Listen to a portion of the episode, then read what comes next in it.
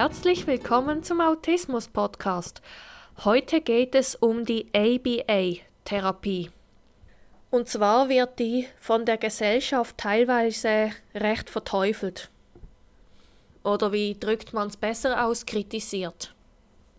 Und zwar habe ich das so aufgefasst, dass die autistischen Kinder in dem Sinn zu Körperkontakt gezwungen werden. Dass die Therapeuten sie anfassen, wenn sie etwas gut gemacht haben, in dem Sinn streicheln oder auf die Wange küssen oder kitzeln und dass es auch Übungsspiele gibt, wo Körperkontakt erforderlich ist. Und dass diese Kinder sich dann wehren. Ja, ähm, was ist meine Meinung dazu? Ich verstehe teilweise, dass die Gesellschaft diese Therapie aus diesem Grund, wenn der wirklich wahr ist, nicht so gut findet. Aber auf der anderen Seite gibt es ja Autisten, die überhaupt keine Mühe damit haben, wenn sie berührt werden. Ich selber hatte auch keine Schwierigkeiten, ich war sogar sehr verschmust und bin es heute noch. Und ich kenne auch genug andere, die sehr aufgeschlossen sind, Kontakt zu Menschen suchen und auch Berührung mögen, auch, auch unangekündigt. Und außerdem könnte man auch andere Therapieformen kritisieren, zum Beispiel Sprachtherapie, aus welchem Grund auch immer. Und sowieso, da ja jeder Mensch und somit auch jeder Autist sehr individuell ist, gibt es nicht die Therapie für Menschen im Autismus-Spektrum. Für einige ist jetzt eine Sprachtherapie voll geeignet, für andere eben diese ABA-Therapie.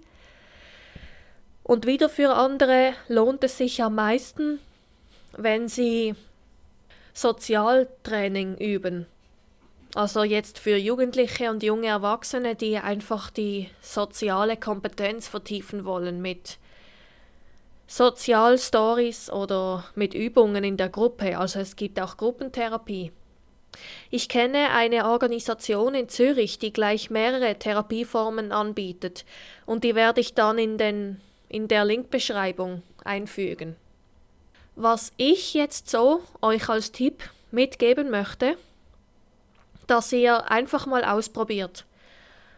Also klar, erst auch gemeinsam mit einer Fachperson herausfindet, wo hat das Kind oder der Jugendliche oder der Erwachsene am meisten Schwierigkeiten bezüglich, wo müsste er oder sie am meisten gefördert werden, wo sind die Stärken der Person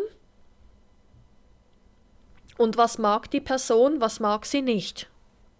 Es könnte auch sicher helfen, wenn ihr dabei Stichpunkte macht. Notizen. Also Peter hasst Körperkontakt, er hat sehr große Sprachschwierigkeiten, aber er ist super in der Motorik. Also versteht ihr, wie ich meine? Und dass ihr dann anhand von, dem, von diesen Beispielen mal eine passende Therapie sucht, euch beraten lässt und dann einfach mal ausprobiert. Und wenn ihr dann feststellt, es war die falsche Therapieform, die Person fühlt sich nicht wohl oder macht keine Fortschritte, dann einfach mal herausfinden, warum ist es gescheitert. Dann könntet ihr sicher mit der Therapeutin oder mit dem Therapeuten eine Rücksprache halten und gemeinsam nach neuen Lösungen suchen. Und wenn das immer noch nicht machbar ist, dann einfach die Therapie wechseln. Ja, also ich gehe nach der Meinung, probieren geht über studieren. Aber klar, dass ihr natürlich die Person im Autismus-Spektrum genau informiert, was erwartet euch in der Therapie. Wie wird die ungefähr aussehen?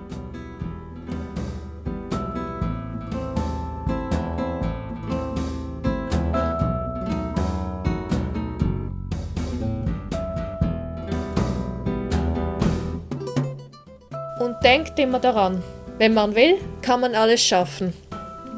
Ich würde mich sehr freuen, wenn ihr meine Seiten besucht auf autismus.live.